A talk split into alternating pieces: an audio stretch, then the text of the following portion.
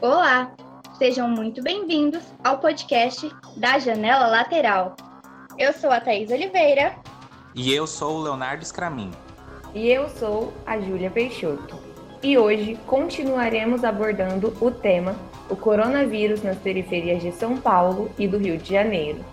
No episódio anterior, abordamos os principais problemas enfrentados pelas periferias no combate à pandemia. E hoje vamos apresentar as iniciativas tomadas pelas comunidades frente à ausência do Estado. Você vai conhecer os projetos que foram realizados nesses locais e como o Sistema Único de Saúde, o SUS, foi fundamental nesse período. Isso e muito mais aqui no Da Janela Lateral. Então, acomode-se e prepare-se, pois vamos abrir essa janela.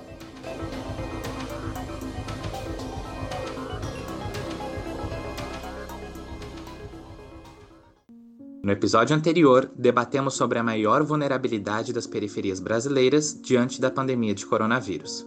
Diversos fatores contribuem para o atual cenário. Por exemplo, moradias inadequadas, na maior parte das vezes superlotadas, onde não é possível fazer o isolamento social.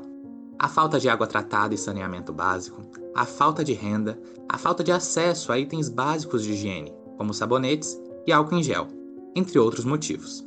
Diante desse cenário e com a falta de ação do Estado, as comunidades tiveram que se organizar para evitar que a Covid-19 dizimasse milhares de vidas periféricas.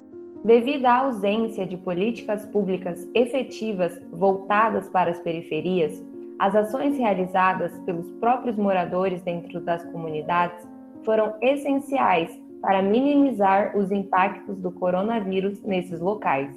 As chamadas vaquinhas online, por exemplo, foram uma das medidas impostas que possibilitaram aos moradores colocarem em prática estratégias de controle contra o vírus em suas comunidades. Segundo o demógrafo Igor Cavalini Johansen, todo o trabalho que as comunidades conseguiram realizar nessa pandemia mostra o papel e o potencial que tem uma comunidade bem articulada. Ele ainda afirma que, com certeza, essas estratégias têm impactos na redução do número de pessoas que adoecem e, principalmente no número de pessoas que morrem. Porém, Igor ressalta que, apesar dessas ações surtirem efeitos, não é uma obrigação das comunidades implantá-las, e sim um dever do Estado. A gente não pode esquecer de falar que esse tipo de estratégia que é louvável, que, enfim, eu acho que é incrível, né, o, o que eles conseguiram fazer mas não pode substituir política pública, porque esse não é o papel da comunidade, não é, não é pegar o problema para si e resolver sozinha, que é o que fundamentalmente eles estão fazendo. Então é, é, louvável, mas a gente tem que dizer também que está faltando política pública aí, né? Está faltando o Estado entrando para poder compreender quais são essas lacunas e agindo para superá-las, né? Isso infelizmente a gente ainda não conseguiu realizar. A ausência do Estado e a falta de políticas públicas voltadas diretamente para a realidade das populações periféricas permanece, mesmo durante uma pandemia. Para Isabela Souza, diretora de projetos de arte e território do Observatório de Favelas do Rio de Janeiro, nem o auxílio emergencial foi uma resposta do Estado para as dimensões afetadas pelo coronavírus. O que a gente tem de resposta efetiva, pensando aí na escala nacional, é o auxílio emergencial. Ele não é uma resposta do Estado. Ele foi e ele é fruto de uma supermobilização da sociedade civil brasileira num processo histórico de rapidez para criar articulações e os lobbies é, parlamentares necessários para se responder à altura do que a gente está vivendo. Pelo nosso estado, a gente teria o auxílio emergencial de 200 reais. Eu queria entender o que que qualquer deputado federal brasileiro faz com 200 reais quando entra no supermercado. Eu acho que ele não compra nem um terço da compra que ele costuma fazer no mês da casa dele. Então, isso significa que a gente não tem um Estado aparelhado para dar conta do que é básico, pensando em população, a maior parte da população brasileira, né? O auxílio emergencial foi criado em abril deste ano, após a chegada da Covid-19 no Brasil. e trata-se de um suporte financeiro para os trabalhadores de baixa renda prejudicados pela pandemia do coronavírus. Inicialmente, o governo pretendia pagar 200 reais, mas o Congresso ampliou o benefício para 600 reais, e o auxílio seria fornecido durante três meses, porém em junho foi prorrogado por mais dois meses. No começo de setembro, o presidente Jair Bolsonaro anunciou a prorrogação do auxílio emergencial até dezembro, mas com redução do valor das parcelas, que passam de 600 reais para 300 reais. O benefício foi uma medida para garantir uma renda mínima à população de vulnerabilidade socioeconômica durante a pandemia. Mas os problemas que a população mais vulnerável enfrenta vão além da falta de renda e abrange outros diversos setores da sociedade que nesse período foram ainda mais precarizados. Em meio às adversidades, os projetos e coletivos tiveram ações de auxílio para as periferias, assumindo a postura que deveria ser do Estado. A Frente de Mobilização da Maré é um coletivo que atua próximo à Universidade Federal do Rio de Janeiro, à Fundação Oswaldo Cruz e ao Aeroporto Internacional do Galeão localizada entre as principais rodovias da cidade do Rio de Janeiro, Avenida Brasil, linhas amarela e vermelha e BRT Transcarioca. O objetivo da Frente de Mobilização da Maré é de fomentar ações de comunicação dentro da comunidade para mais de 140 mil moradores, viabilizando doações de produtos de higiene, limpeza e alimentos para distribuição durante esse período de crise. A comunicadora Gisele Martins, que faz parte da frente de mobilização, conta as ações promovidas pela Maré para que o maior número de pessoas na comunidade tivesse acesso a informações sobre o coronavírus. A gente aluga o carro de som pensando nas diversas plataformas de comunicação, justamente porque não é todo mundo que tem internet, não é todo mundo que tem tablet, que tem celular, não é todo mundo que tem televisão, que tem rádio. O mundo, né, que tem acesso. Então a gente pensou também frente plataformas de comunicação para poder comunicar essa favela, para que a comunicação sobre a nossa mensagem em relação ao Covid-19 chegasse ao maior número de pessoas na maré. Tem gente que não sabe ler, então a gente fez faixas para colocar nas ruas da favela mas tem gente que não sabe ler. Então, por isso a gente fez faixas, sim. A gente fez cartazes, colocamos nas igrejas, nos bares, caminhados nos postes.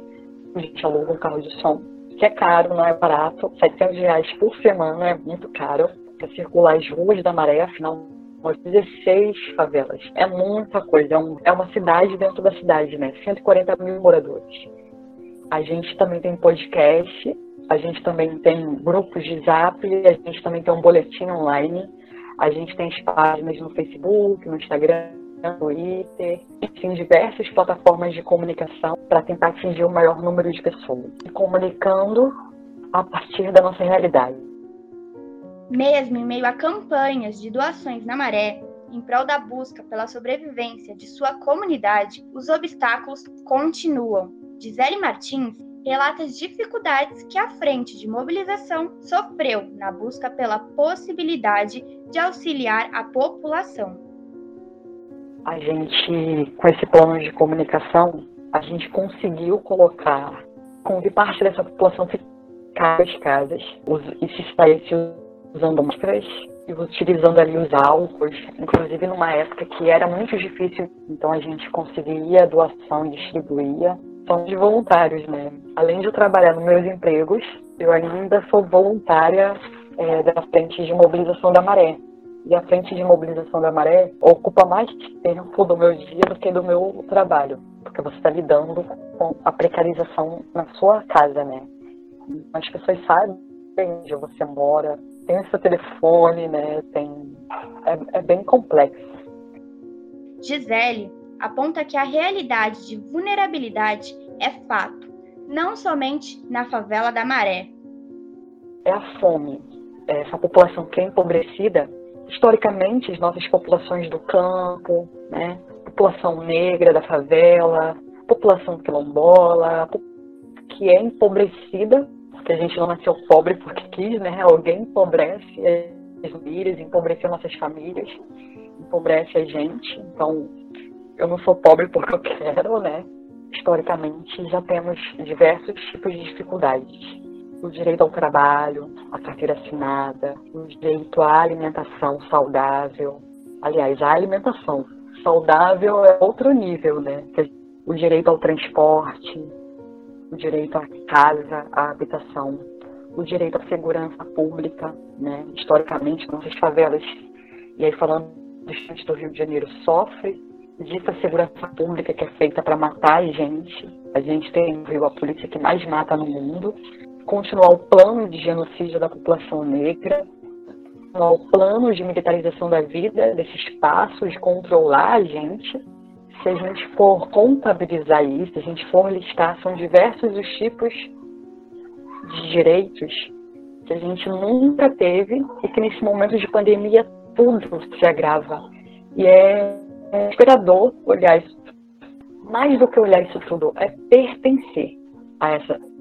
Você fazer parte. É você se sentir hoje ninguém. A vulnerabilidade e a falta de acesso a recursos básicos durante a pandemia também estão presentes na maior favela do Brasil, a Rocinha. Com quase 100 mil habitantes, segundo dados do Instituto Brasileiro de Geografia e Estatísticas, IBGE, a Rocinha luta por transformação, visibilidade e auxílio aos moradores. O coletivo A Rocinha Resiste é uma rede mobilizadora formada por pessoas ligadas à Rocinha, com o propósito de debater ideias, criar conceitos e concretizar ações para a transformação da realidade periférica. Rayane Ribeiro, vice-presidente do coletivo A Rocinha Resiste, conta como foram organizadas as ações para auxiliar a comunidade nesse período tão difícil. Durante a pandemia, foram as entregas das cestas.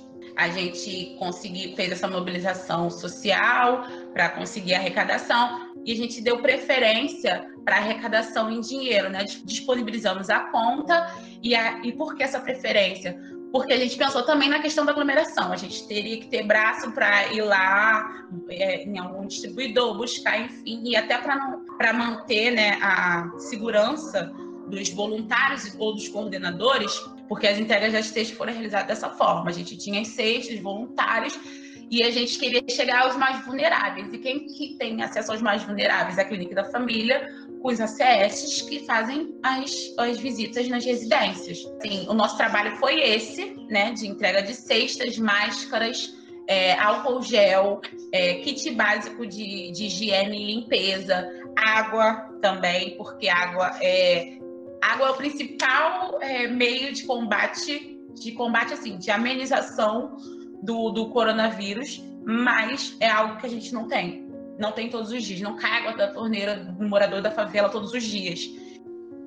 Ainda no Rio de Janeiro, Isabela Souza, cria da Maré, se dedica à produção de conhecimento, políticas públicas e projetos para a expansão de direitos na favela, por meio do Observatório de Favelas, onde atua como diretora de projetos de arte e território.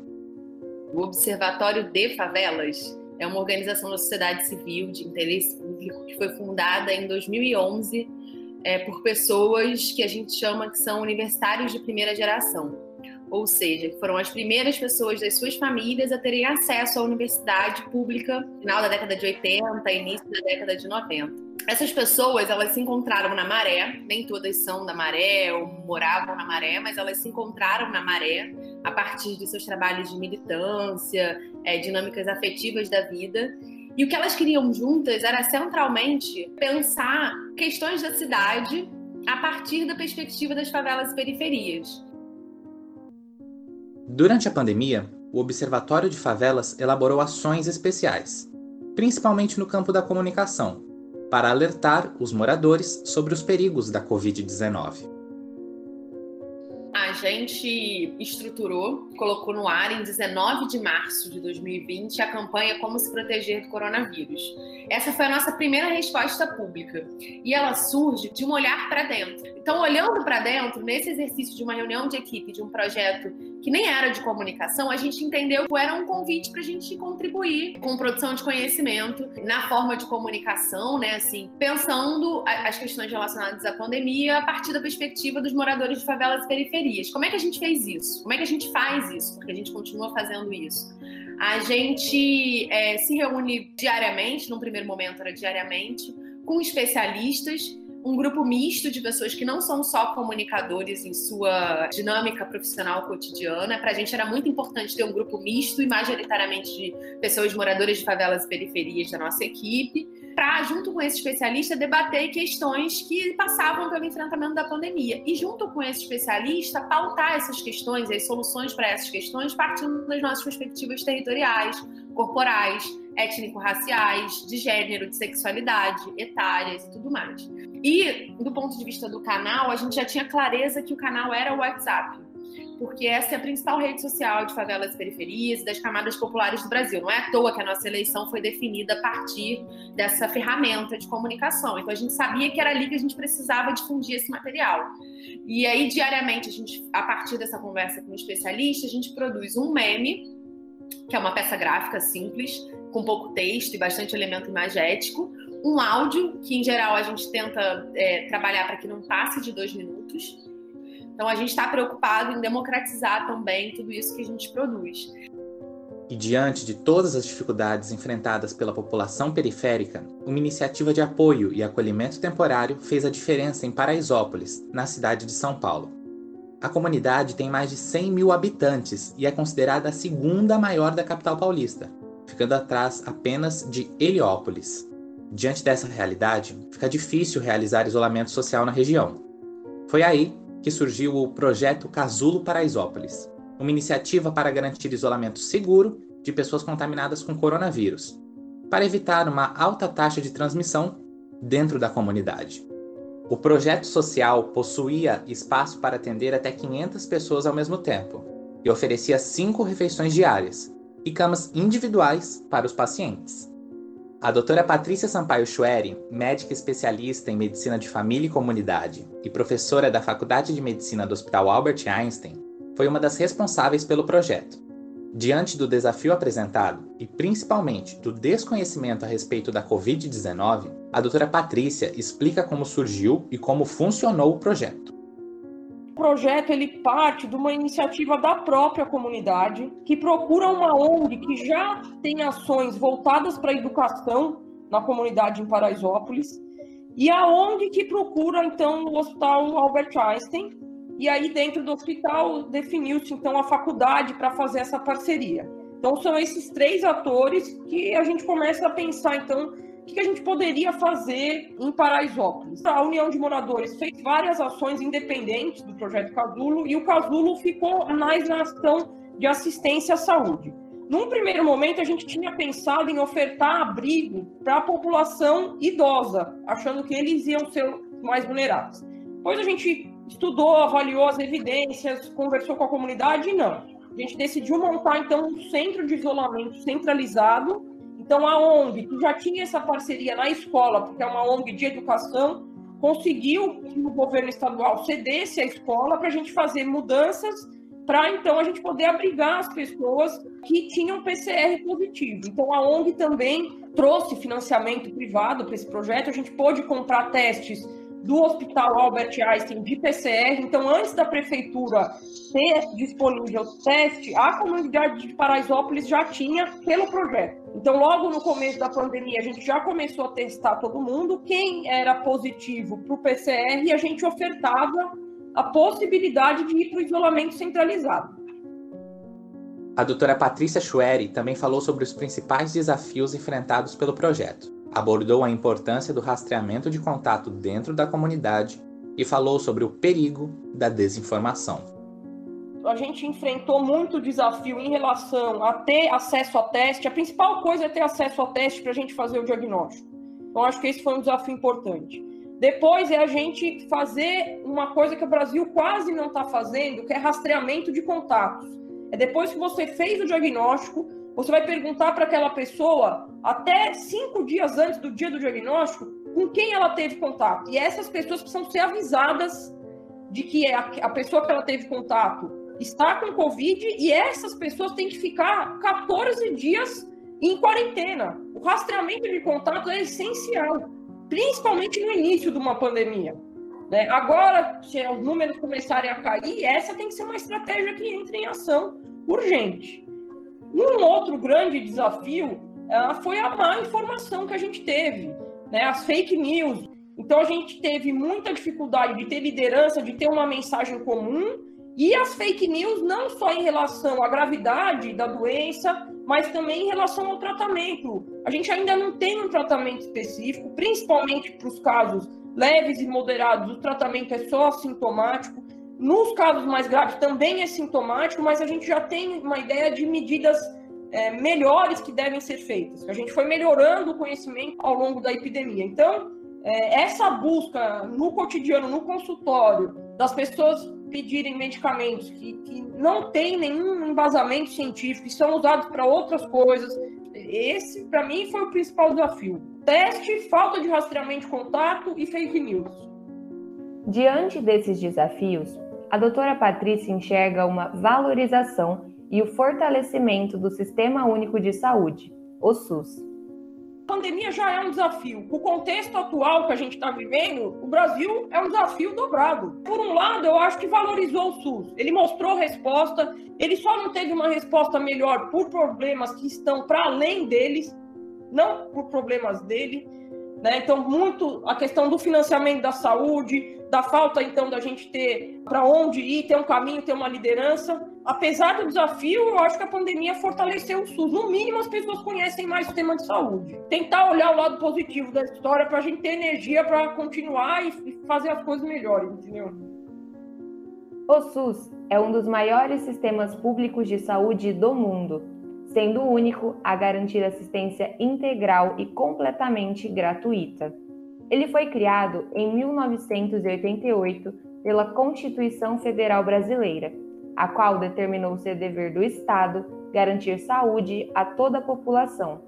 Entre os princípios e diretrizes do SUS estão a universalidade, sendo um direito de todos, a integralidade, onde todas as necessidades de todos os cidadãos devem ser atendidas, e a equidade no serviço público, priorizando os casos mais graves.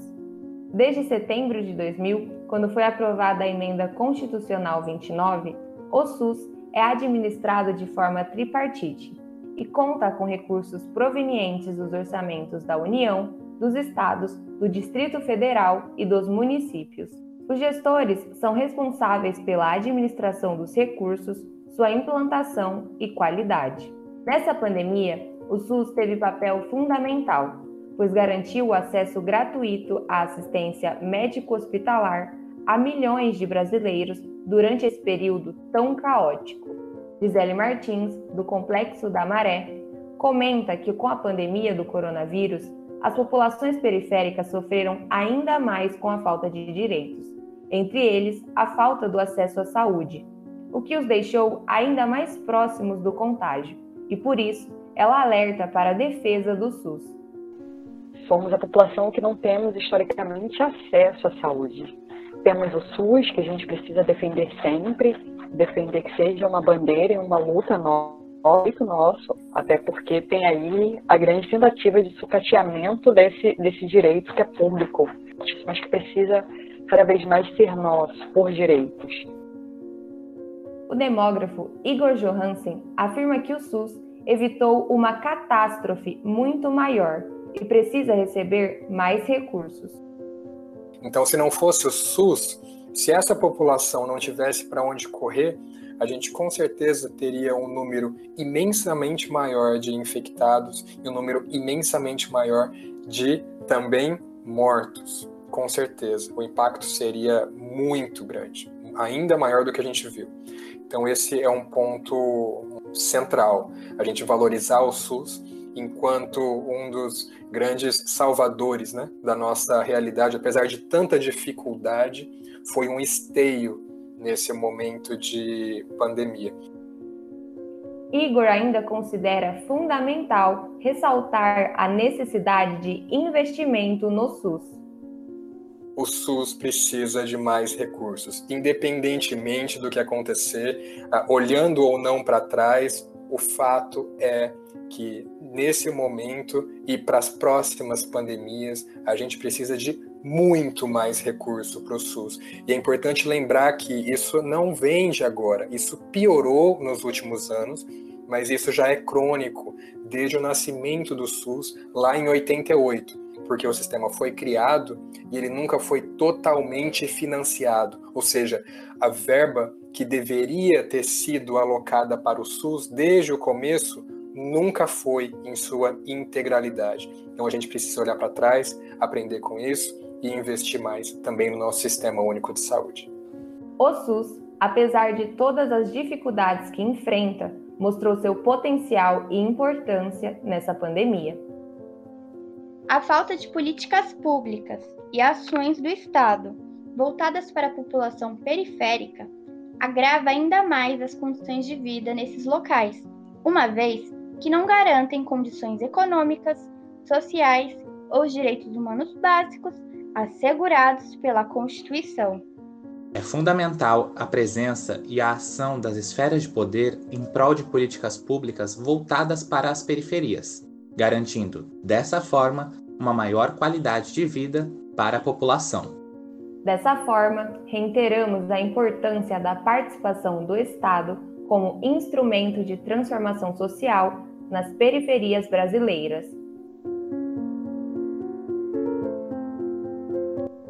e chega ao fim a série especial sobre o coronavírus nas periferias de São Paulo e do Rio de Janeiro.